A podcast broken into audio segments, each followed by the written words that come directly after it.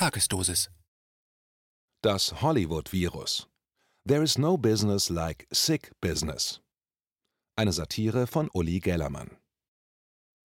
Der nächste Blockbuster wird Das Virus heißen. Plötzlich ist es da, aus dem Nichts. Klingt bedrohlich, aus dem Nichts.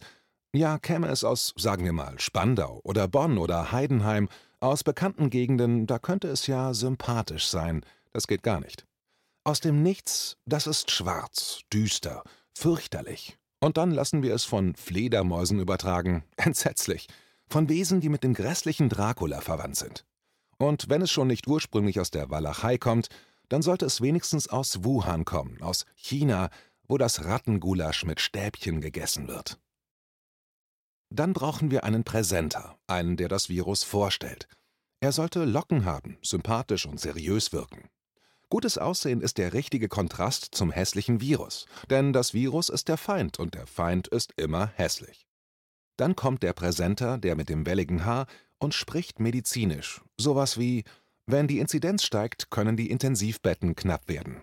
Was eine Inzidenz ist? Das ist die Anzahl der neu auftretenden Erkrankungen innerhalb einer Personengruppe von bestimmter Größe während eines bestimmten Zeitraums. Ob das schlimm ist? Kommt drauf an, was es ist. Ist es Durchfall, kann es stinken. Ist es die Ruhe, dann ist es gefährlich. Und wer bestimmt die Größe der Gruppe? Am besten der mit den Locken. Und wenn der Inzidenz sagt, dann zischt das gefährlich durch die Flure. Der mit den Locken ist Beauty, das Virus ist das Biest. Und Beauty trägt einen weißen Kittel, und so ein Kittel ist der Retter. Das weiß man schon aus der Schwarzwaldklinik oder vom Landarzt. Medical Soaps gehen immer, aber nur, wenn der Tod im Spiel ist, am besten in Serie. Und jetzt kommen die Zahlen, denn alle Drohung geht von Zahlen aus. Man kennt die böse Sieben, sechs mal sechs bringt die Hex, aber nun kommt die Zahl des Grauens täglich, die der anonymen Infektionen. Schon die Anonymität ist grauenhaft. Klar, man kann sich auch mit Schnupfen anstecken, aber diesmal ist es Corona, wie die Krone, nur nicht die der Schöpfung, sondern die der endgültigen Erschöpfung. Jeden Tag neu. Die Infektionszahlen so, als ob die Infizierten bald sterben würden. Alle. Oder als ob sie krank wären. Ob sie es sind oder nicht, das spielt für den Film keine Rolle.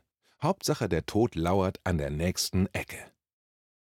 Wer da so tödlich an der Ecke lauert, ist der Mitmensch, der Nächste, der Nachbar, der Kollege, der Passant. Alle drohen sie mit dem Tod. Die Kinder den Großeltern, der Bahnfahrer seine Mitfahrer, der Kaffee-to-go-Trinker kann seinen Mittrinker im Gehen bedrohen.